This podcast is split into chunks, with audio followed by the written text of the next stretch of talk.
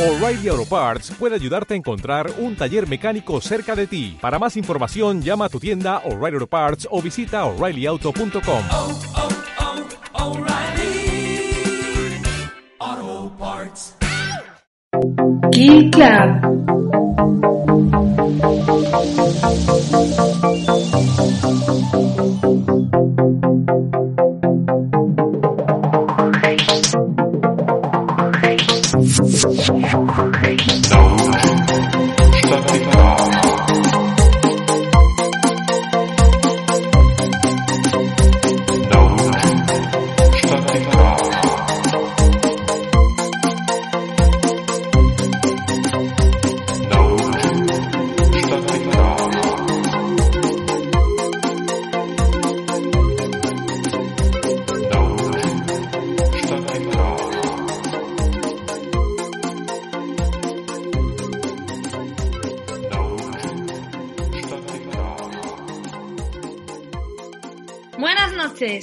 Es Kill Club y yo soy Alba Porter.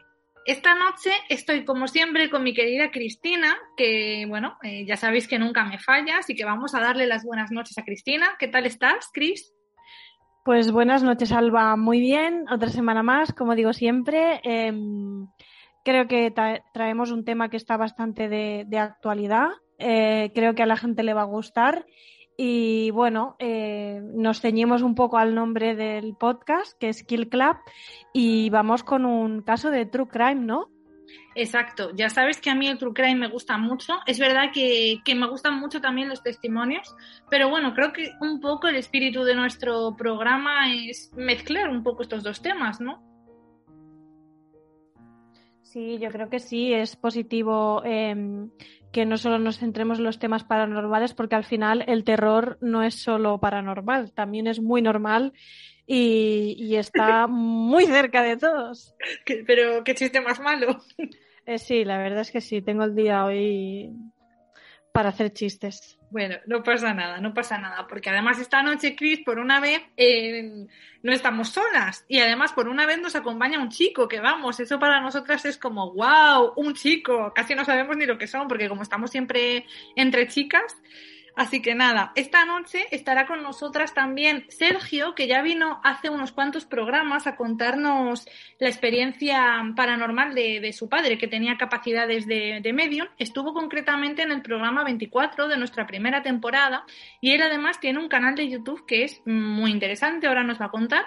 Así que nada, buenas noches Sergio y bienvenido al Kill Club. Hola, buenas noches chicas. Eh, bueno, antes que nada, muchas gracias por, por, invitarme. La verdad es que, bueno, llevo tiempo también escuchándoos, también me, encantó la otra vez que estuve con vosotras y bueno, pues sí, eh, intentando pues colaborar un poco con, con, el programa, como ha dicho Cristina, muchas veces, por desgracia, pues eh, los sucesos más oscuros a veces de nuestra historia y de nuestro alrededor, bueno, pues tienen una explicación y esa explicación, bueno, básicamente es el comportamiento del ser humano. Y bueno, pues aquí estoy pues para poder dar un poco mi opinión y bueno, como tú has dicho, pues sí, también tengo eh, un canal de YouTube donde, donde bueno, hablo de, de, historia, historias reales, historias de reyes, aunque también a veces historias a veces difíciles de explicar. Así que bueno, pues intentando aportar mi granito de arena y a ver cómo, cómo se depara la noche. Claro que sí, pero hombre, Sergio, promociona tu canal, dinos el nombre. Mi canal es El Breviario de Alarico. Es principalmente un canal donde, repito, hablo de historia, hablo de dinastías en general, tanto medievales, a mí me encanta la historia medieval, yo creo que es una mezcla tanto de historia como de fantasía a veces, incluso eh, cuentos de hadas y bueno, a veces pues suceden, suceden fenómenos de difícil explicación en el momento más idóneo hermanos que se pelean y uno fallece en extrañas circunstancias, o reyes que mueren debido supuestamente a animales que no han sido descubiertos. Y bueno, principalmente entre esas y otras muchas más cosas, bueno, pues las podéis encontrar en, en mi canal de YouTube. Sí, y os lo recomiendo mucho porque la verdad es que trata temas muy interesantes, lo hace muy bien y bueno, Sergio, cada vez tienes más visitas, así que a ver si un día nos, nos promocionas a nosotras. Por supuestísimo y tanto, eh, a la que sea posible y yo creo que existen muchísimos vídeos que podría hacer al respecto, pues podríamos en cualquier momento, bueno, pues hacer tanto un directo como un- una especie de podcast y por supuestísimo, eh, yo encantado de que queráis participar conmigo. Claro que sí, claro que sí, Cris, que este año se vienen cositas en el podcast, ¿a que sí? Hombre, sí, la idea es que podamos hacer un poquito más, un paso más allá de lo que solemos hacer y, bueno, hablar de también muchos otros temas y igual también pues hablar directamente con personas eh, a las que les suceden cosas que digamos están fuera de lo normal. Hombre, es que Cristina está choqueadísima con la historia de Ana, que además tratamos en el programa de la semana pasada, y tú solo quieres irte a investigar. Bueno, yo creo que la investigación es el fundamento, ¿no? También de, de, de, la divulgación. Si no hay investigación, no hay divulgación. Por lo tanto, si solo cogiésemos refritos de temas, pues al final, ¿qué estaríamos aportando de nuevo? Nada, más que nuestra opinión personal. Yo creo que tenemos que ir también un poco hacia esa línea para poder ofrecer cosas un poquito nuevas. Mira, yo creo que, que, tenemos que pensar cositas, tenemos que pensar proyectos y que, bueno, estamos, ya nos lo notáis, estamos muy a tope y con, con muchas ganas, estamos con muchas ganas de, de, acabar bien esta tercera temporada y de empezar un montón de proyectos y de cosas nuevas, de adentrarnos tal vez en esta investigación de campo de la que hablaba Cristina. Y bueno, yo creo que se vienen cositas y cosas interesantes y terroríficas. Totalmente. Totalmente de acuerdo, sí, sí. Pero, dicho esto, esta noche el tema que vamos a tratar no tiene nada de investigación de campo. Vamos a tratar un tema bien conocido, un asesino en serie de los canónicos, de los de toda la vida, de los que nos gustan a nosotras, de los espeluznantes, de los terribles, de los que dan miedo de verdad. Y bueno, creo que, que, lo vamos a hacer desde un punto de vista que os puede resultar interesante. Os vamos a dar nuestra opinión al respecto, más que desglosar todos los hechos, porque la verdad es que sobre este asesino hay mucha información y además, como ha dicho Cristina antes, es que está muy de moda últimamente. ¿Y de quién vamos a hablar, Cris? Bueno, vamos a hablar de Jeffrey Dahmer, eh, o más bien conocido también como el carnicero de Milwaukee porque justamente ha salido ahora una serie sobre su vida y sobre sus crímenes y creo que yo personalmente era una persona de la cual no había oído hablar y que estaría muy interesante hablar de, él en este podcast. ¿Y tú, Sergio, lo conocías antes de esta nueva moda de Dahmer o era algo desconocido para ti? En absoluto. Eh, yo la primera vez que vi el, eh, digamos, el, anuncio o la, promoción de, esta pequeña serie, pues yo para empezar, bueno, pues consideraba que era una serie más respecto a, bueno, pues a una persona pues que haya cometido alguna atrocidad, pero a medida que he podido ir viendo la serie y me he ido documentando un poquito sobre, sobre esta persona, no, no, me ha dejado indiferente. O sea, ha sido algo, bueno, totalmente eh, novedoso y, bueno, y espeluznante a la vez. Es que no deja indiferente a nadie. Y antes de, daros yo mi opinión personal sobre, sobre este tema, eh, quería recordar a todos nuestros oyentes que estamos hablando de la serie de Netflix que se ha estrenado este mes de septiembre y que lleva por nombre Dahmer. Está protagonizada por Evan Peters en el papel de Jeffrey Dahmer y eh, realizada por el creador Ryan Murphy, que bueno, le conoceréis de proyectos como American Horror Story y también de cosas un poco más distintas que se alejan un poco del terror, como Glee o Popular. La verdad es que es un creador bastante ecléctico, con una visión del mundo bastante particular y muy interesado siempre en los temas gays y yo creo que por eso se ha volcado hacia el personaje de Jeffrey Dahmer porque realmente es el, el gran asesino en serie gay. Y eh, nada, lleva poquísimo estrenada esa serie y ya se ha convertido en uno de los mayores éxitos de Netflix, así que podemos decir que sin duda es un tema que al público le interesa. Totalmente, sí, la verdad que yo creo que, que se ha convertido, bueno, está como en el, en el top 10 o de los primeros, creo, no sé si es el número uno, y, y la gente lo está viendo y, la verdad que se está comentando bastante. Me parece curioso porque tampoco, a mí ya digo, personalmente no era un tema que yo, que yo controlase ni me sonase de nada. Mm, Eso me, ha resultado súper curioso cuando lo hemos hablado en nuestra típica charla pre-podcast, cuando me habéis dicho que ninguno de los dos conocíais a Jeffrey Dahmer antes de ver la serie, porque es que yo, vamos, para mí es uno de los asesinos del top 5, digamos, o sea, de los asesinos en serie modernos más famosos. Están Ted Bundy, está Kemper, está Gacy y está este señor, o sea, son uno de los más uno, para mí era uno de los más conocidos. He escuchado programas de radio, he visto películas, he leído artículos. Entonces, bueno, me resulta curioso, ¿no? Que, que haya sido una serie lo que lo haya vuelto a traer un poco a la palestra. Pero bueno, siempre, la cultura pop siempre funciona así. Sí, yo creo que además ahora, bueno, pues con la aparición de plataformas pues, tales como Netflix o, bueno, otra- otros canales de emisión, realmente están llegando a todo tipo de, de personas, ya bien sea gente que desde siempre le haya llamado la atención, bueno, pues todo este tipo de, de crónica y todo este tipo de, de historias, pero también para el que, para el que no, para aquella persona pues como yo, que personalmente no conocía prácticamente nada, o aquello que simplemente lo escuchas de, de pasada, pero que tampoco le dedicas el tiempo necesario, pues que en unas pocas semanas pues ya haya llamado la atención y que haya tenido tanto revuelo, bueno, pues es otra manera de poder hacer más mm, difusión acerca de toda, de toda nuestra historia.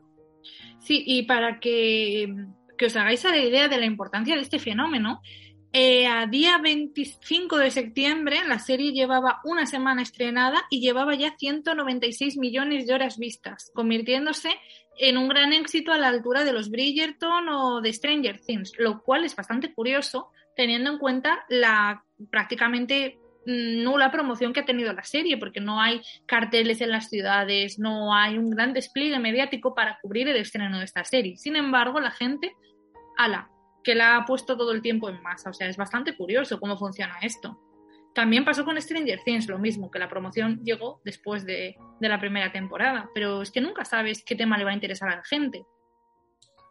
Yo estoy de acuerdo contigo. Eh, no obstante, eh, yo creo que los géneros así de misterio, de terror o de crímenes reales normalmente suelen tener cierto enganche. Eh, ya, bien sea pues como un documental o como una docuserie, siempre suelen llamar la atención. Claro, si a esto le añades quizás un buen tráiler, porque muchas veces pues no sabes exactamente qué es lo que quieres ver y tiras de ver el tráiler. Entonces, si tenemos una historia que engancha, un tráiler que no te deja indiferente y un suceso totalmente real con actores que están a la altura, pues yo creo que directamente es que no puedes saltártela y hacerle caso omiso. Pues sí, está claro que el misterio le gusta a la gente. Vamos, que a la gente le gusta el morbo y el misterio. Y muchas veces las cosas, las dos cosas se mezclan, como es el caso aquí de, de la serie de Jeffrey Dahmer, donde vemos mucho morbo, mucho misterio, mucha sangre, muchas imágenes incómodas y perturbadoras. Y bueno, es un buen cóctel para el éxito, ¿verdad, Cristina? Sí, eh, yo creo que al final es lo que decimos siempre, atrae muchísimo el true crime a la gente. Eh, yo creo que también es verdad, hay, hay un cierto discurso al cual no le suele gustar mucho, ¿no? El tema de los, de, del true crime, digamos que, que, no quiero decir tampoco estamentos gubernamentales, pero sí que es verdad que no, no gusta mucho que se traten este tipo de temas, pero es que es innegable la curiosidad humana eh, que tiene por este tipo de, de, situaciones. Por lo tanto, para mí es lógico que series, eh, películas, eh, documentales de este tipo eh, susciten tanto interés. Por ejemplo, se me ocurre, eh, creo que la película se llama Terriblemente Malvado y Cruel, la de Ted Bundy, sí. que el protagonista era Zac Efron. Es que fue también, yo creo que fue un éxito. Fue un éxito, sí, sí. Es que Ted Bundy, telita, ¿eh? Telita Ted Bundy. Bueno, porque Ted Bundy sin querer desviar el tema, ¿eh? pero, pero Ted Bundy era una persona que yo creo que tenía un encanto especial, era como, como un dios de la muerte, eh, sádico y malvado, era un perfecto sociópata, aparte de ser un, un, psicópata, ¿no? No sé qué. No sé qué os parece, pero yo considero que tenía como una personalidad muy atractiva, como la araña que atrae a, atrae a, a las moscas de su telaraña y, y, se las come. Y él utilizaba muy bien ese encanto personal para, para ser un, completo ¿cómo decirlo? Un completo carnicero con las personas, la verdad. Sí, además, digamos que yo puedo encontrar un punto intermedio, bueno, un punto en común entre ambas personas. Y bueno, creo que es el hecho acerca de lo que tú has dicho, Cristina, sobre el hecho de em, camelarte, ¿no? O sea, esa idea de intentar seducirte, ya bien sea pues por la labia o ya bien sea por la apariencia, y realmente, pues cuando ya han establecido una confianza con esta persona, es cuando, bueno, pues el asesino en cuestión traiciona esta confianza y es entonces cuando, cuando es capaz de cometer, bueno, pues todo tipo de, horrores con además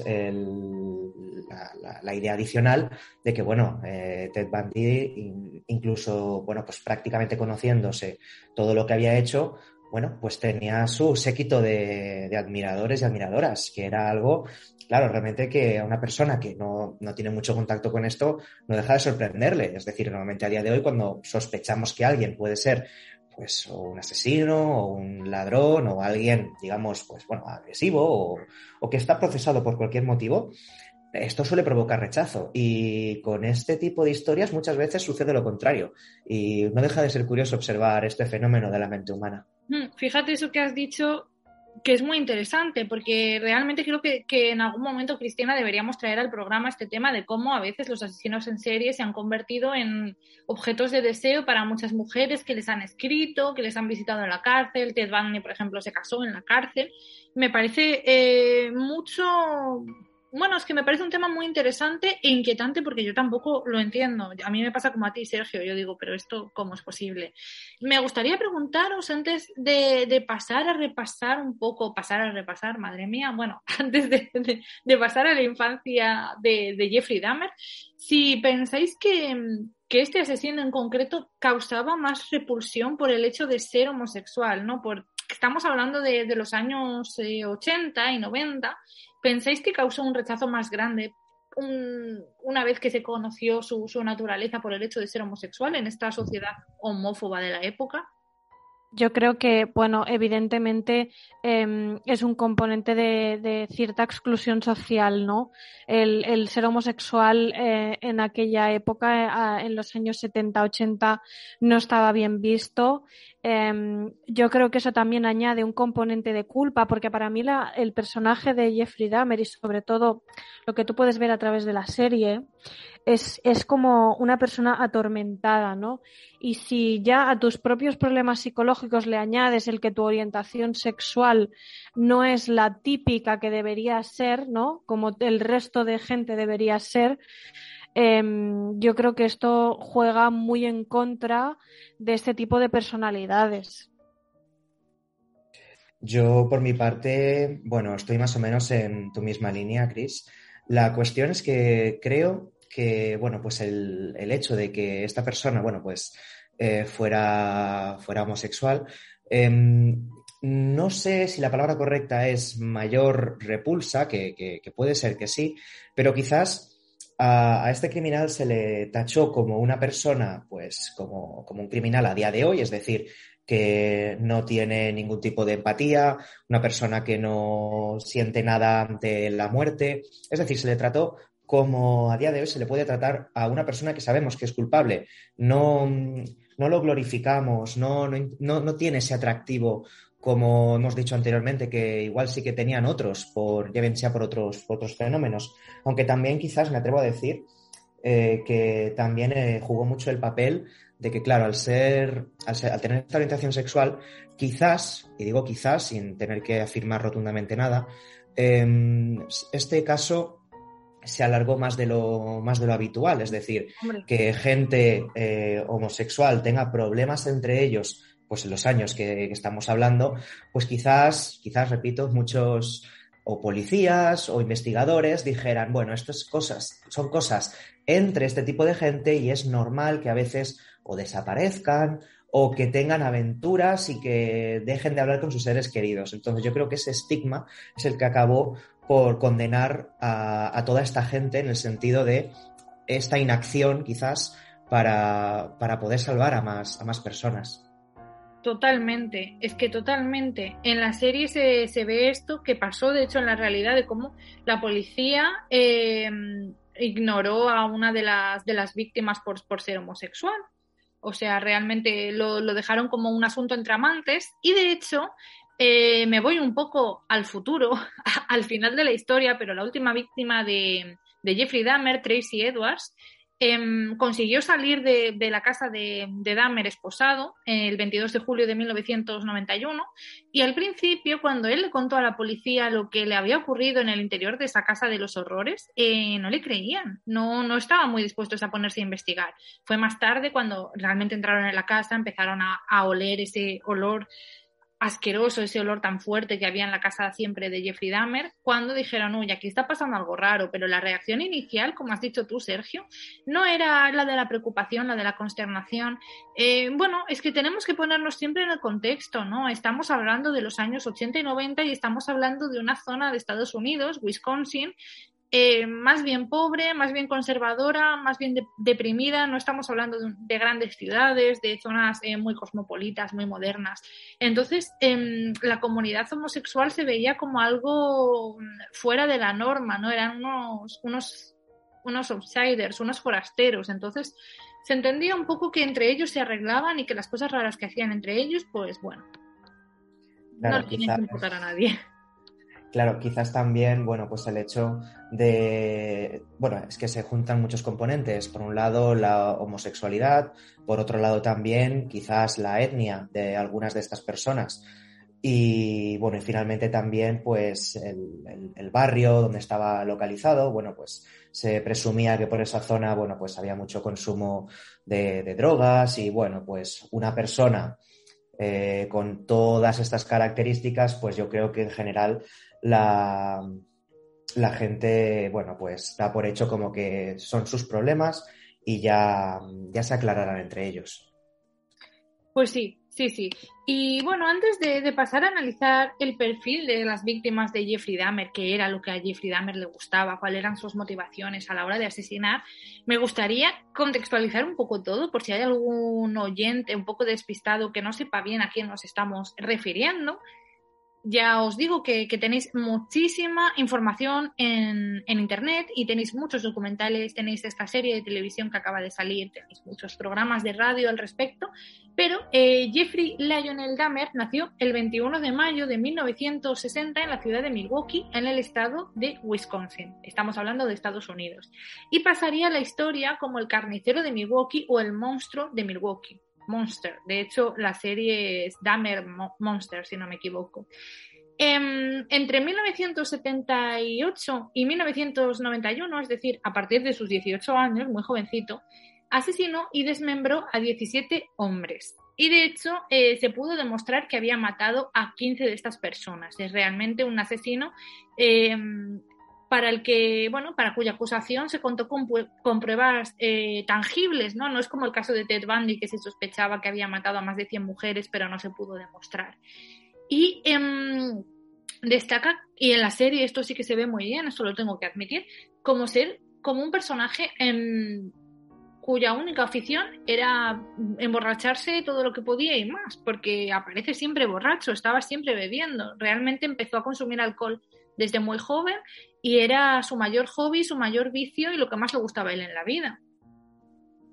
Bueno, pero porque él venía de un entorno muy desestructurado, ¿no? Sus padres en constante, en constante eh, peleas, eh, a él no lo no es que lo maltratasen, pero tampoco digamos que no lo trataban bien del todo, eh, no lo tenían yo creo que suficientemente bien atendido. Era un, un, niño que yo creo que ya desde pequeño algún tipo de trastorno eh, padecía y, y, el alcohol no ayudó mucho, ¿no? Yo creo que cuando tú tienes algún tipo de trastorno eh, psíquico, el alcohol lo único que hace es empeorarlo y yo creo que es lo que pasó en su caso.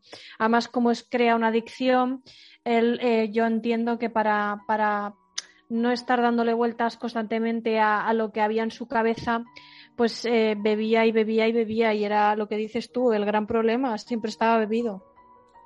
Claro, yo aquí eh, me atrevería a preguntar, desde mi total des desconocimiento, que claro, una persona con estas características nace o se hace, o si realmente ya presenta algún tipo de, patología psicológica, si realmente estas circunstancias familiares pues eh, el ambiente que había en casa, el, consumo de alcohol, hace que potencie pues todas estas características de una persona que igual necesitaba un poco más de atención o quizás un trato más personalizado hacia sus necesidades. Fijaos que aquí podemos entrar en debate, porque Cristina, has dicho que venía de un entorno muy desestructurado, pero mmm, realmente es un tema un poco de debate entre los analistas, porque hay una corriente que apunta que Dahmer no recibió la atención suficiente cuando era niño, mientras que otros dicen que vivió una infancia relativamente buena y estable, ¿no? Aunque es cierto que sus padres tenían discusiones cada vez más frecuentes y que su madre eh, fue sufriendo una serie de episodios depresivos, realmente pues era una familia de clase media, eh, que sin graves apuros económicos, él era un niño estable, él era un niño aparentemente feliz durante su primera infancia, de hecho en la escuela primaria tenía algunos amigos y todo. Y bueno, el propio padre, Lionel, apunta a que su hijo cambió cuando le operaron de una hernia a los cuatro años y él especulaba sobre que mm, tal vez pudo haber problemas con la anestesia que mm, que le alteraran el cerebro de algún modo. La verdad es que no soy médico, no, yo mira, no soy de letras, pero me parece interesante, cuanto menos, ¿no? Notar que, los padres notaron un cambio en su hijo a partir de este momento. Eh, yo sinceramente no creo que el problema de la anestesia hiciese que su hijo tuviese los trastornos que en principio se le, se le achacaron, ¿no? Le diagnosticaron varios trastornos, el trastorno límite de personalidad, trastorno esquizotípico de la personalidad y eh, trastorno psicótico. Yo creo más bien que a los cuatro años eh, tú dejas de, de no es que dejes de ser un niño, pero digamos que pasas de una etapa de lo que es la primera infancia, cuando ya a partir de los 3-4 años tú puedes hablar bastante mejor, puedes construir frases lógicas, eh, te puedes relacionar ya de una manera un poquito como más lógica con el resto de, con el resto de personas que, que, te rodean. Y yo creo que es un momento donde probablemente eh, este tipo de trastornos empezasen a, a florecer, ¿no? Yo creo que, que, nació con ellos, dudo mucho que tuviese nada que ver con una operación, sino con un desarrollo de, de algo con lo que probablemente nació y que sus circunstancias y sus adicciones lo único que hicieron fue agravarlo. Yo estoy también con lo que dices tú, Chris. Eh, básicamente, yo creo que ya, bueno, pues igual nació con, bueno, pues con, con ciertos trastornos, pero que a medida que, pasó, que, pasaron los años, bueno, pues se acabaron de, acentuar.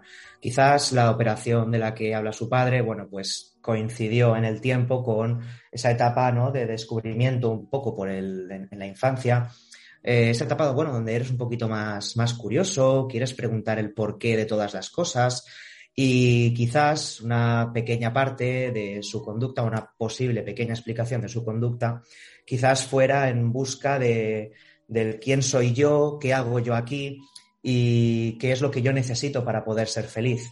Y bueno, quizás eh, encontró eh, algo que, que, le motivara, bueno, pero que no, no, está dentro de nuestros parámetros y al final, bueno, pues se encontró quizás en el alcohol y en según qué tipo de prácticas, bueno, pues quizás un vacío en el cual, bueno, pues con otro tipo de, de atención quizás, quizás se hubiera podido evitar. Sí, a ver, sí, estoy de acuerdo con vosotros y, y pienso que, que, se puede reformar a la gente y que si hubiera sido un, si hubiera nacido hoy en día, y en una familia estructurada que le hubiera llevado, le hubiera dado la atención psicológica mm, pertinente, bueno, se hubiera podido reconducir un poco. Pero a mí realmente me parece que Jeffrey Dahmer eh, no tenía unas circunstancias vitales tan horribles, no, no, no me parece que su contexto de su infancia sea eh, tan terrible como el de otros asesinos que sufrieron maltratos, que sufrieron bueno, pues que tuvieran infancias realmente desgraciadas. Eh, yo creo que, que, él realmente tenía dentro algo terrible y que como ha, ha dicho antes Cristina, a veces eh, el terror no tiene nada de paranormal, sino que es más bien normal y en la normalidad, en, en la cotidianidad y en los personajes reales eh, reside el verdadero horror y, y se encuentran los verdaderos monstruos. Pero el caso es que que ya de pequeño Jeffrey Dahmer tenía inclinaciones oscuras y creo que, que, que, esas inclinaciones oscuras que aparecieron en su infancia son bastante interesantes y bastante reveladoras de lo que pasará luego a continuación. Sí, la verdad es que él, por ejemplo, en, y en la serie se ve bastante el tema de cómo observaba los animales, el que le gustaba eh, diseccionarlos, le gustaba ver qué tenían por dentro. Eh, era ya raro, ¿no? Es una conducta poco empática, ¿no? Eh, Pues hacia los seres vivos, No, muertos. no estaban vivos, quiero decir que realmente muchos asesinos en serie empiezan matando animales. Y ahí es un rasgo que, que no podemos meterle a Jeffrey Dahmer, porque él no mataba animales, él cogía animales muertos y los miraba por dentro. Quiero decir que entiendo que su padre, que era científico, que era, era químico y bueno, trabajaba en la universidad, entiendo que él pensara que su hijo tenía aspiraciones científicas y que lo, quería, lo que quería era investigar y que por eso un poco le, le, apoyara en esos proyectos, porque él no es que cogiera un gato, lo matara y entonces lo mirara por dentro, es que cogía animales muertos que encontraba por ahí. Entonces eso me parece curioso en cuanto a la figura de Jeffrey Dahmer, ¿no? Porque a mí me parece que acaba convirtiéndose en un asesino casi como por casualidad. Bueno, yo uh, sí, más o menos en la línea en la que tú estás hablando, sí, más o menos yo, bueno, quería reafirmar un poco el hecho quizás de a una edad o a una edad no adecuada o a una edad, vamos a llamarle, o mental o psicológica no preparada, quizás para enseñarle, bueno, pues todo el tema de cómo funcionan, eh, bueno, diseccionar animales, es decir, que no digo que no, no, sea necesario, lo único igual es que hay que, se necesita una buena eh, educación respecto a, mira, esto es un ser vivo, está este ser, bueno, pues nosotros funcionamos así por dentro. Y quizás un poquito más de explicación de hay que separar la parte de investigación, de medicina y demás, con la parte más sentimental, porque al final, bueno, eh, las, las, las, personas que lamentablemente, bueno, pues, pues fallecieron a manos de, de esta persona, obviamente, eh, pues tenían sus sentimientos, tenían su vida, tenían sus preocupaciones. Y entonces, bueno, pues quizás, mmm, no sabría decir, pero igual en esa primera etapa de la vida, comprender, pues un poco no sé, la, la vida de, estas, de, estos seres, tanto de animales como de, de, personas, quizás, no sé, de alguna manera podría, podría haberle hecho cambiar. Y no es que, como hemos dicho antes, que, que hubiera tenido una vida, una infancia ni mucho más dura ni, ni mejor que otras personas. Es quizás simplemente que con los conocimientos que tenemos a día de hoy para poder detectar según qué tipos de trastornos o según qué tipos de problemas que pueda tener cualquier, cualquier menor, pues quizás, solo quizás, eh, se hubiera podido reconducir. Sí, eso es, es muy interesante y, y, creo que es muy interesante pensar en cuáles eran las motivaciones de, de Jeffrey Dahmer a la hora de matar, porque no, no, todos los asesinos persiguen lo mismo cuando matan, ni todos los asesinos se inician en la muerte de la, misma, de la misma manera. En el caso de, de, Dahmer, como hemos dicho y como ha explicado muy bien Cristina, empieza todo con un interés por cómo funcionan los animales por dentro, cuál es la mecánica de, del cuerpo viviente, en este caso muriente, porque ya estaban muertos, y le gustaba eh, diseccionar animales, aprendió a blanquear esqueletos, cosa que es interesante luego para, para su futuro. Y creo que, que, que lo más eh, chungo, por así decirlo, porque hasta ahora pues podría haberse convertido en un zoólogo y, y, tan panchos no estaríamos hablando de él. Sería una persona normal con su vida normal. Pero yo creo que, que lo realmente grave empezó en, en, su adolescencia, ¿no? Porque él fue un adolescente mmm, inadaptado que empezaba a beber alcohol ya por la mañana, que llevaba botellas de alcohol de whisky a clase. De hecho, se comenta que podía beberse dos botellas de whisky al día. Yo no sé qué os parece esto, pero es que yo creo que no me puedo beber ni una botella de whisky. Una salvajada, sinceramente. Desde mi punto de vista, al menos, yo considero una salvajada, tanto para mí como para, como para un menor. Bueno, yo creo que al final lo que le pasaba es que porque la gente se cree que igual se bebía dos botellas de whisky, eso quiere decir que iba borracho. No. No tiene por qué, o sea, no, no tiene por qué ser un borracho que se cae de lado a lado, sencillamente em, lo que era era alcohólico y punto, ya está. O sea, es una cosa súper eh, anormal y muchísimo menos, o sea, es anormal a cualquier edad, pero muchísimo menos durante la adolescencia. Pienso que es un periodo de, expansión neuronal bastante fuerte y yo creo que esto le frenó y yo creo que le volvió una persona que dentro de lo que cabe, sí que es verdad que tardaron mucho en encontrar, digamos, las evidencias de todo lo que hacía, pero que tampoco era muy inteligente. No sé, yo creo que le afectó bastante también este alcoholismo. Hombre, a ver, si no le, si no le afectara sería Superman.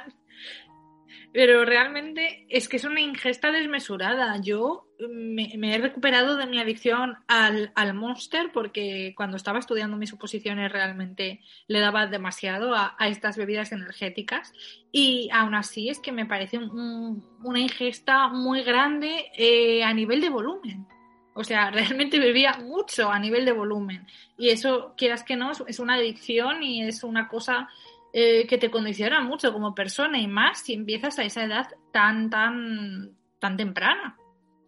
Claro, yo eh, me quedo con una cosa que habéis dicho y es el tema este de eh, mientras crecemos, mientras estamos en la adolescencia, bueno, nuestro cerebro todavía continúa desarrollándose. Claro, si ya desde una temprana edad pues vamos consumiendo según qué tipo de sustancias, no sé yo hasta qué punto, pues realmente el comportamiento de esta persona, bueno, pues cuando hizo lo que hizo, era plenamente consciente en el sentido mmm, como lo podemos estar nosotros ahora, ahora mismo, o si de alguna manera, mmm, no sé, estuviera ya condicionado debido, de, debido a todo este pasado, porque al menos a mí me, me resulta sorprendente, incluso macabro, eh, que una persona, bueno, pues yo invite a una persona en total confianza y que sea capaz de hacer, bueno, pues todo lo que, todo lo que acabó haciendo.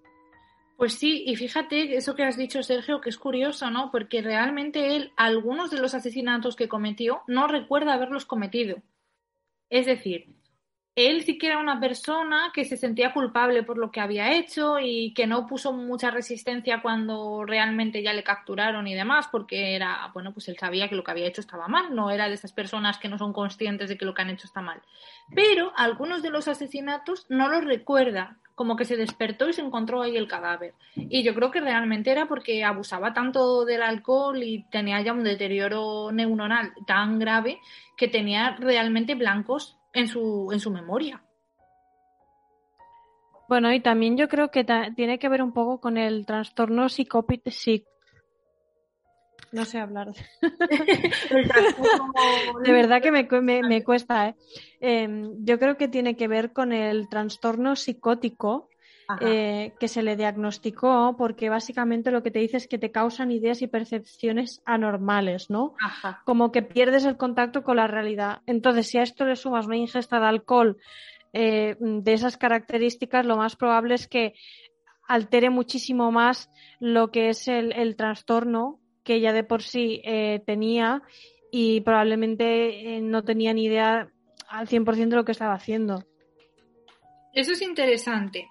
Es interesante y, me gustaría hablar un poco de, de, lo que desencadenó, a mi parecer, todo, ¿no? Porque realmente, a mi juicio, la mayoría de asesinos en serie persiguen unas motivaciones de tipo sexual y matan al objeto de su deseo sexual. Eh, volviendo muy brevemente a Ted Bundy, pues él mataba a mujeres eh, que a él le resultaban atractivas, se parecían todas bastante a su exnovia y, eh, bueno, mataba al objeto de su deseo sexual. En el caso de Jeffrey Dahmer, era homosexual, mataba a hombres que le resultaban atractivos. Y mmm, el deseo sexual de, de Jeffrey Dahmer, como nos ocurre a todos, aquí no hay nada extraordinario, se despertó en su adolescencia bueno, es un periodo de la vida bastante complicado, creo yo, en el que uno empieza a descubrir qué clase de persona es, y él descubrió que era gay y no se lo contó a sus padres, pero empezó a fantasear, eh, a tener fantasías sexuales como nos puede ocurrir a todos. Pero hay algo interesante en las fantasías sexuales de Jeffrey Dahmer y creo que hay algo aquí que para mí es, es fundamental y explica su, su manera de matar y su motivación a la hora de matar. Y es que él fantaseaba acerca de la sumisión sexual acerca de, conseguir a un, eh, amante, a un compañero sexual al que pudiera someter, un amante que no se moviera, que no reaccionara a los estímulos, que fuera completamente sumiso a él y que se quedara para siempre con él como un cuerpo con el cual él podía jugar y divertirse, pero que no realizara él acciones. Yo creo que esta fantasía sexual de, la sumisión que podría haber de- derivado en algo más sano, yo que sé, en una entrada en el mundo del BDSM un poco más controlada, eh, fue lo que acabó provocándole estos deseos de matar, porque ¿qué sumisión más grande hay si no es la muerte? Y me, resulta muy interesante esto. Bueno, es que de hecho creo que en el segundo capítulo, si no recuerdo mal, o el primero, él lo que hace es eh, robar un maniquí de una tienda, en la serie se ve, y, y es porque siente como una especie de, de atracción sexual hacia un maniquí masculino. Entonces, em, yo creo que él debía sentir que no controlaba nada en su vida o que su vida no era como él quería y entonces el hecho de que tú, tu deseo sexual y la forma en que tú lo vives sea mediante alguien que te sea 100% sumiso, te da un control que en el resto de, de cosas de tu vida no tienes. Yo, yo creo que va un poco igual por ahí la cosa. Totalmente, eh, sí, sí, es, es to- totalmente cierto. Lo que yo no acabo de comprender, y no sé si algún día llegaré a entender, es el hecho de que yo creo que hay una línea entre querer que una persona sea, sea sumisa y, una, y otra cosa es pues conseguir que esté totalmente quieta, pues como puede llegar a ser el acabar con la vida de, de una persona. Y ya no solo eso, sino, bueno, pues con todas las demás cosas que hizo de eh, conservar cuerpos y bueno y, y demás que claro que también que se podría haber conseguido esta, esta sumisión por, por otros medios. Entonces bueno pues siempre hay que dar un poco la duda de en qué momento has querido pasar de mm, controlar a alguien que bueno pues cada uno pues su- sus relaciones las, las, asume como, como quiere a decir yo para poder conseguir esto tengo que, que acabar con la vida de esta persona eh, quizás, no sé, hablando las cosas o quizás de otra manera, pues igual hubiera podido conseguir esa, ese objetivo, porque sí que es verdad que igual, bueno, pues viendo un poco la serie, eh, me doy cuenta como que a veces incluso, no sé, me da como la sensación de que lo que busca es durante unos momentos alguien que le haga compañía, que él tiene unas aficiones un poco curiosas o un poco distintas al resto y durante unos momentos, no sé, unos momentos bastante tensos, hace creer como que realmente lo único que quiere es, mira, yo solo quiero ver una película, yo solamente quiero hacer esto y quiero estar a gusto. Y luego si una cosa ya deriva en otra, bueno, pues estupendo. Por lo tanto, es lo que digo, no, no acabo de entender en qué momento es un, mira, necesito a alguien a mi lado, quiero que me comprenda, quiero que lleve a cabo mm, mis fantasías, a decir, bueno, pues voy a acabar contigo porque es la única manera de yo poder conseguirlo. A ver, es que yo creo que todos, como seres sexuales, nos situamos en algún punto del espectro entre la dominación y la sumisión, nos gusta lo que nos gusta, y es una cuestión de control, pero que no tiene por qué ir aparejada a en mi vida no controlo nada, por eso quiero controlar a los demás en la cama. A veces sí, a veces no, a veces simplemente es una cuestión de gusto personal. Y la mayoría de la gente, gracias a Dios, lleva esto con normalidad y se busca eh, relaciones sexuales que le satisfagan en este sentido de una manera normal y cotidiana. Y él ese control lo sacaba y lo extrapolaba y lo, tras- lo trasladaba a controlar del todo a otra persona y qué mejor manera de controlar a alguien si le tengo muerto. De hecho, por eso él experimentaba con la trepanación de, bueno, con, con trepanar los cráneos de sus víctimas, inser- y, ¿cómo decirles? Meterles ácido en el cerebro para mm, que se convirtieran en una especie de zombies. Él experimentaba con esto porque quería eh, un, compañero que, como tú has dicho, Sergio, le acompañara sin molestarle, ¿no? Que se quedara, que no hablaba, que, su- que fuera pasivo, pero que estuviera con él porque no quería estar solo. Y creo que por eso también le gustaba la fotografía, ¿no? Porque podía capturar esos instantes de, de sumisión, de control, de tener a alguien a su lado, a quien tenía completamente dominado. Pero es que en el caso de, Jeffrey Dahmer eh, todo escala muchísimo, o sea, todo alcanza proporciones realmente muy grandes. No, nunca llega a vivir con normalidad, nunca se adapta a la sociedad, no se inserta en la sociedad, no, no busca satisfacer sus pulsiones sexuales de un modo normal, como la mayoría de la gente, sino que, que no es capaz de gestionar esto. Sí, de, de hecho, bueno, eh, sí, es más o menos como lo que, lo que estamos hablando. Es quizás la, la incomprensión, el, el, bueno, necesito a alguien al lado, alguien que me, que me comprenda, pero mm, es, es como decía antes Cristina, eh, bueno, tienes a un, a un maniquí al lado, un, un ser pues totalmente inanimado que, bueno, pues que simplemente está ahí, te da la sensación de que es una persona, pero que al fin y al cabo no lo es. Entonces, bueno, uh, realmente, bueno, pues el, el, llegar a controlar a una persona, pues ya bien sea, eh, por ejemplo, drogándola o algo similar, bueno, pues quizás es, comenzó a experimentar una sensación de, de poder y a la que realizó quizás su primera obra, su primer asesinato, vio que es el mayor acto de poder que realmente puedes llevar a cabo con otra persona, el acabar con su vida, conservar las fotografías, porque al final la fotografía, bueno, pues inmortaliza un momento, quizás un momento de, pues eso, de, de, de poder, de yo he conseguido, yo he logrado esto, esta persona ha sido totalmente sometida por mí, lo que, bueno, lo que es cuestión de preguntarse que, bueno, una vez hecho, hecho uno, pues qué debió sentir para poder decir posteriormente, venga, me animo a, a continuar y, y, a seguir, digamos, con, con, todo, con todos estos actos. Bueno, yo creo que mm, si no voy equivocada y si no, Alba, me corregirás, creo que entre el primer asesinato y el segundo eh, transcurrieron 10 años. Entonces yo creo que sí que mm, ese paso lo dio, le costó y se arrepintió. Lo que pasa que llegó un momento que ya no se pudo refrenar más. A ver, sí, esto es curioso y, me parece interesante comentarlo, ¿no? Él en su adolescencia estaba obsesionado con un hombre de su vecindario al que veía siempre pasar corriendo y eh, su obsesión por este hombre hizo que un día le esperara con un bate de béisbol para asesinarlo, pero justo ese día no pasó. Entonces no pudo completar su fantasía de asesinar a este hombre al que deseaba tanto para poder someterlo. Luego, en el 78, mató por primera vez a un hombre que se llamaba Stephen Mark Hicks, al que recogió, eh, un autoestopista, perdón, que no lo he dicho, y lo mató eh, golpeándolo eh, con, una, con una pesa de 4,5 kilos en el cráneo, ¿no? Y bueno, es, mató.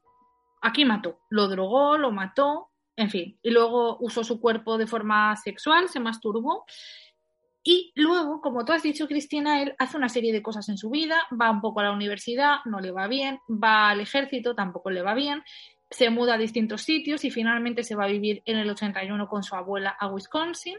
Y aquí pasa una temporada larga sin matar, una temporada de casi nueve años, no llega a nueve años, pero casi. Y en el 87 vuelve a matar. Y aquí os lo voy a contar porque es interesante. Mata a un hombre llamado Stephen, Steven Tworney, al que mata sin querer. Es decir, él estaba, lo droga, mantiene relaciones sexuales con él, porque ya llevaba una temporada muy larga en la que él mantenía relaciones sexuales con hombres a los que drogaba para que no se movieran. Era algo que a él le gustaba. Él realmente mantenía eh, las relaciones al principio eran consensuadas e iban derivándose en un cuerpo que no se movía, ¿no? Porque lo que tenía era fantasías necrofílicas. Pero este señor, a Stephen Turney, lo mata sin querer se le muere en el transcurso de estas cosas que hacía él sexuales. Se le muere y entonces se queda como, Dios mío, se me ha muerto aquí este, este hombre, se me ha muerto aquí. Y entonces ya se tiene que deshacer del cadáver y todo eso. Y a raíz de este accidente, porque yo creo que es más bien un accidente, vuelve a matar. Es decir, tenemos una primera muerte, casi 10 años en blanco, una segunda muerte accidental y se reanudan los asesinatos hasta completar el total de 17 víctimas mortales. Me parece bastante interesante porque no es el modus operandi habitual en los asesinos en serie.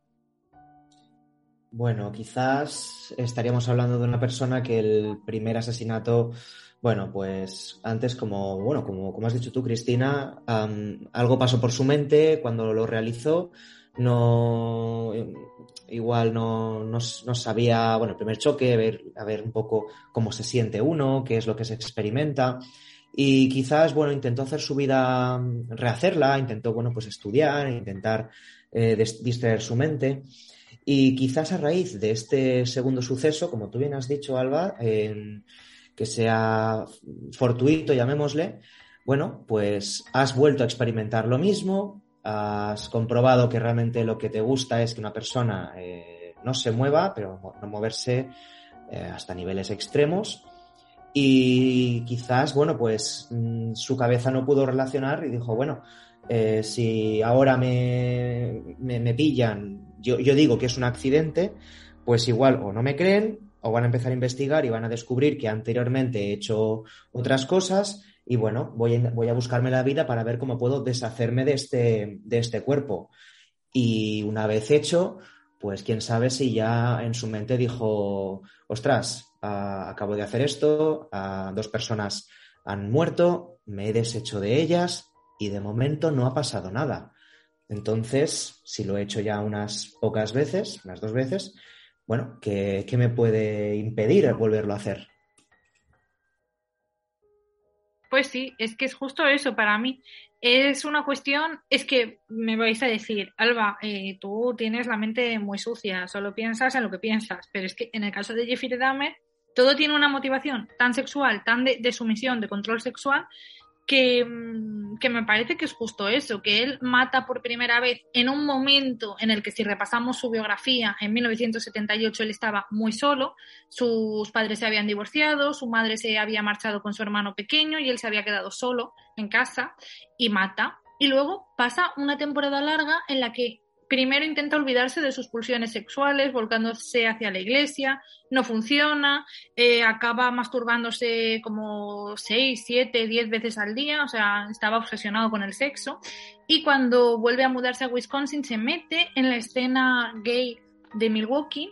Y, y al principio, como yo he dicho, eh, satisface sus pulsiones sexuales mediante, mediante encuentros sexuales consensuados, eh, amantes a, los que les pide que no se muevan, luego los droga.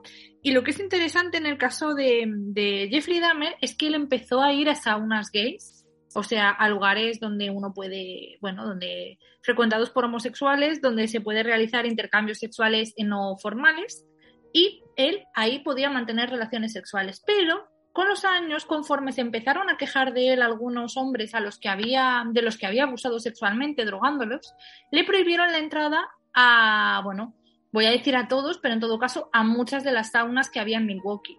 Y entonces tuvo que empezar a buscar eh, eh, compañeros sexuales en otros lugares y se los empezó a llevar a su casa y aquí fue cuando empezó a matar, porque antes no podía matar, claro, en una sauna no podía matar a alguien, le pillarían.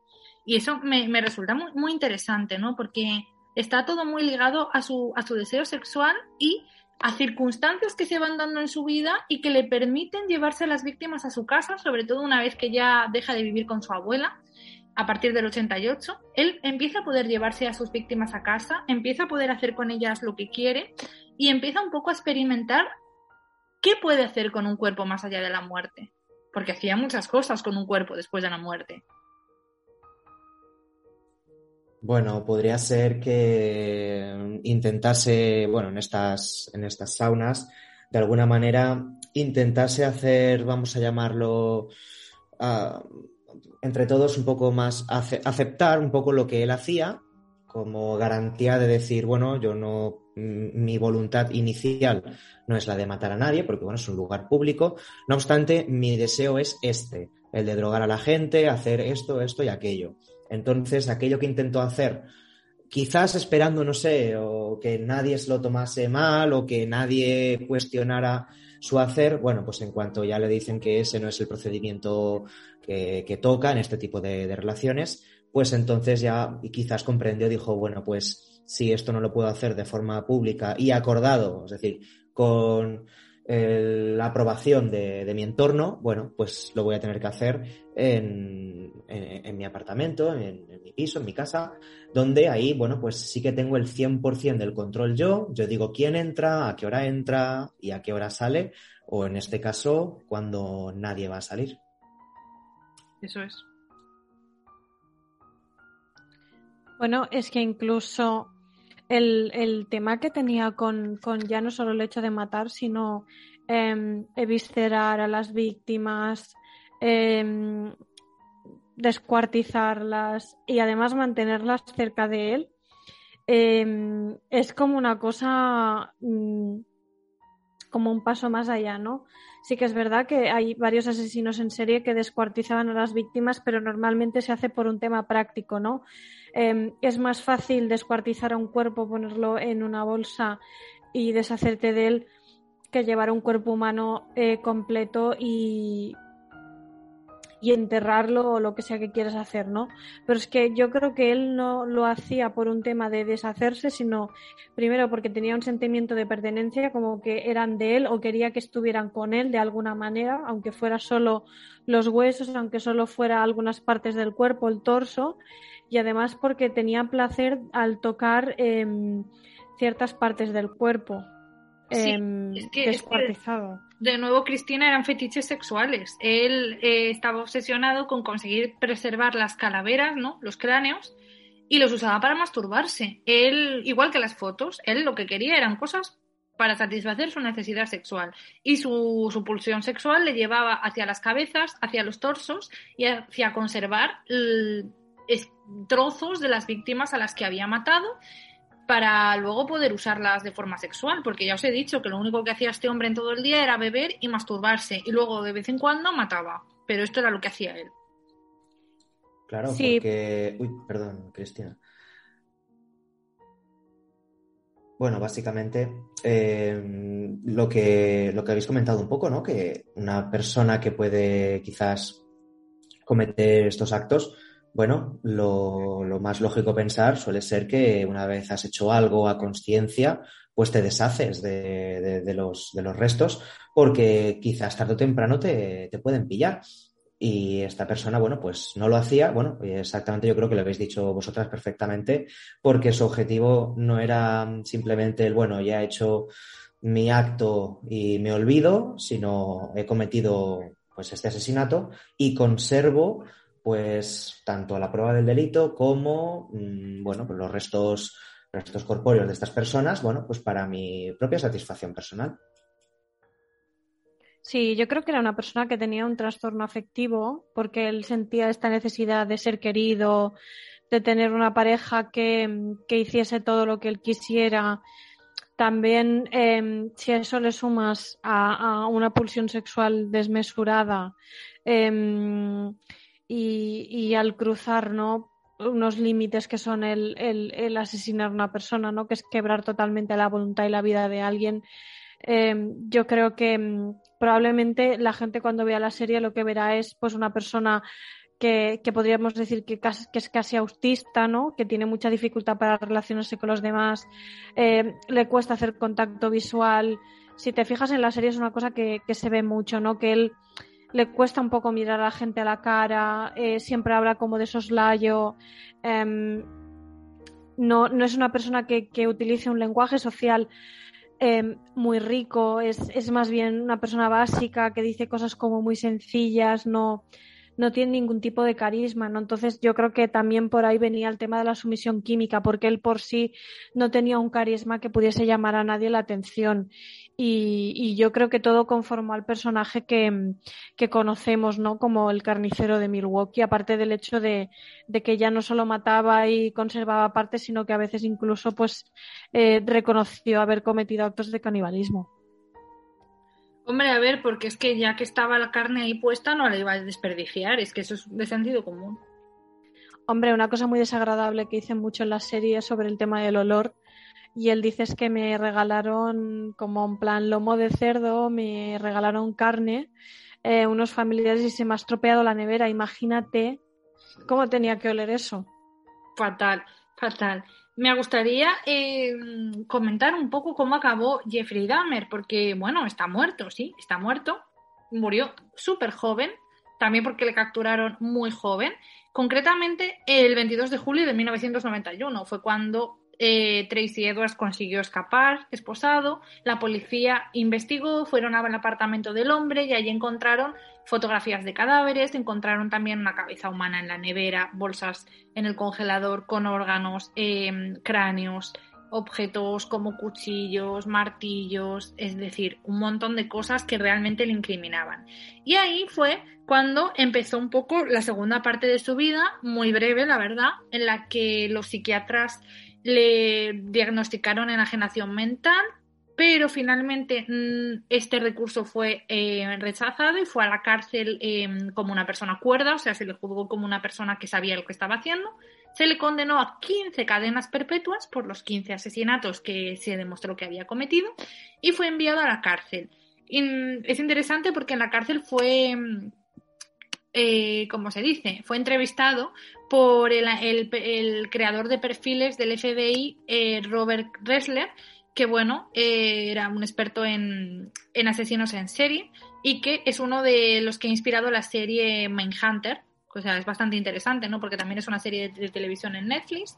El caso es que en la cárcel pasó muy poco tiempo, y no porque le soltaran, sino porque en 1994, concretamente el 28 de noviembre, otro preso, Christopher Scarver, le mató a golpes. Entonces, él realmente eh, fue asesinado en prisión, pasó poco tiempo en prisión y los recursos em, que él intentó interponer para decir que, había sufrido enajenación mental fueron rechazados porque se dictaminó que estaba lo bastante cuerdo como para saber lo que estaba haciendo.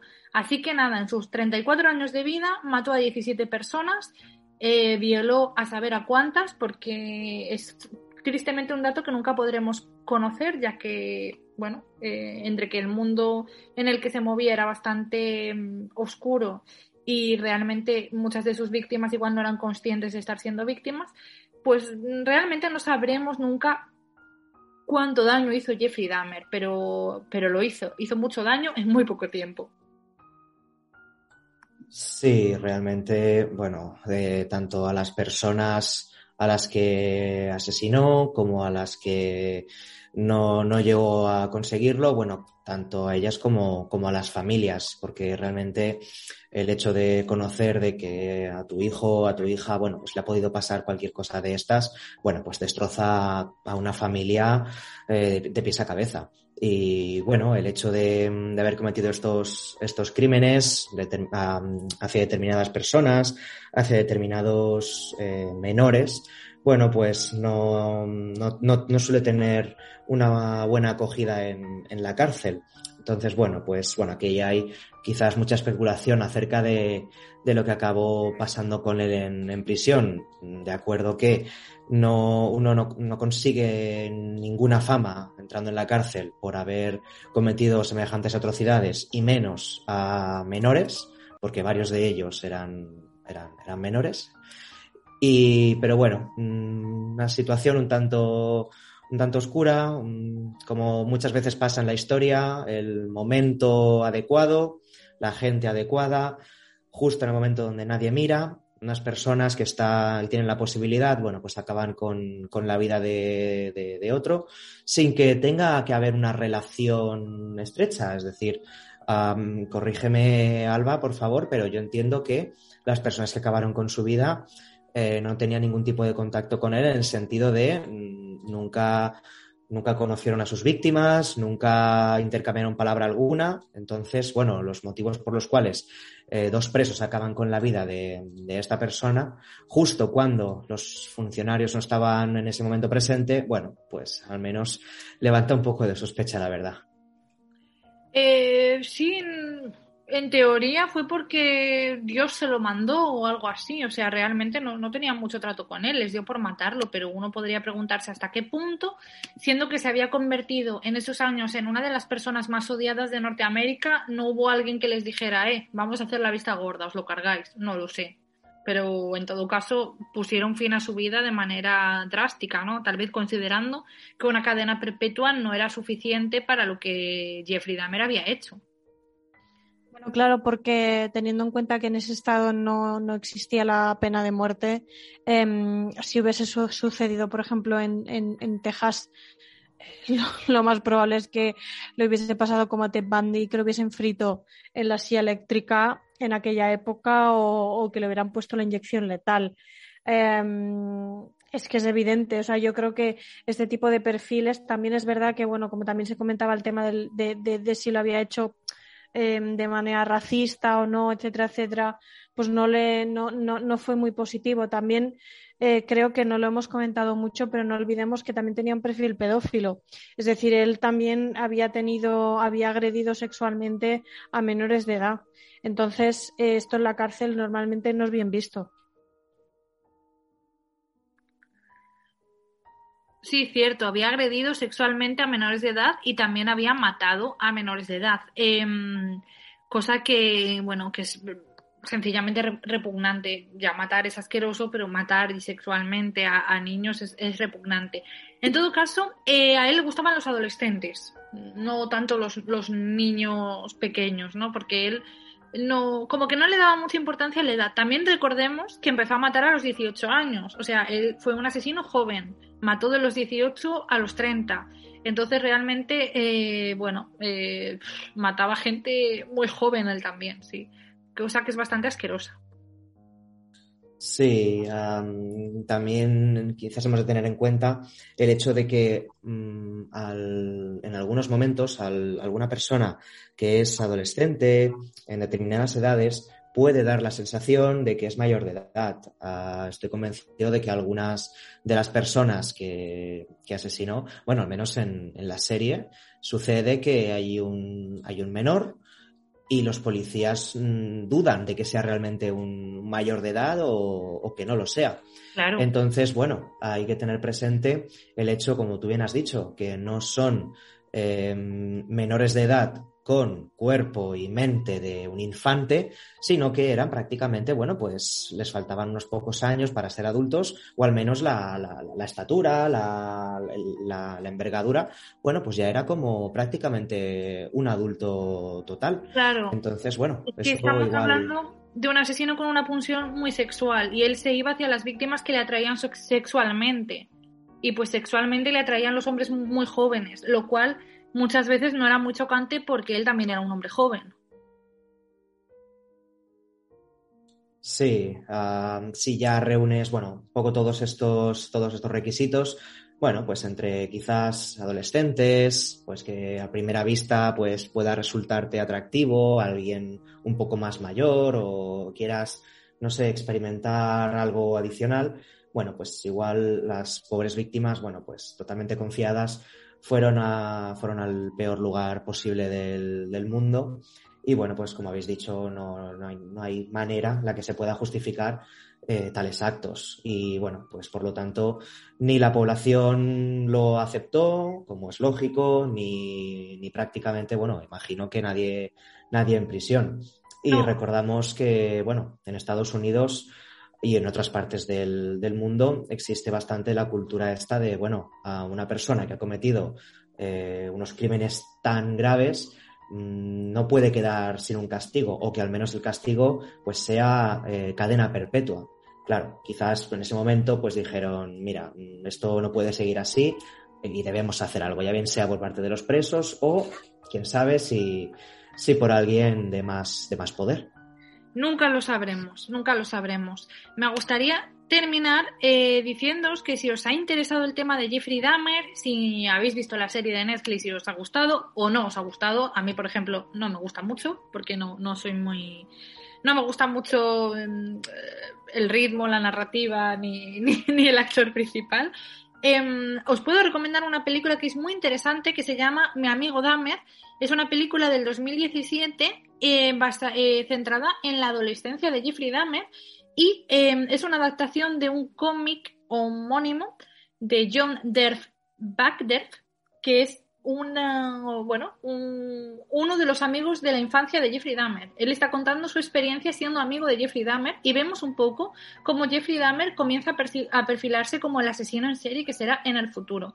Os la recomiendo, esta sí que os la recomiendo muchísimo, a mí me gustó mucho me parece que además da un punto de vista de, de, la infancia y la adolescencia de un asesino en serie de forma diferente, de forma diferente. Y os puedo decir que si os ha interesado, aunque sea un poquito este caso, la tenéis que ver, porque está realmente muy bien.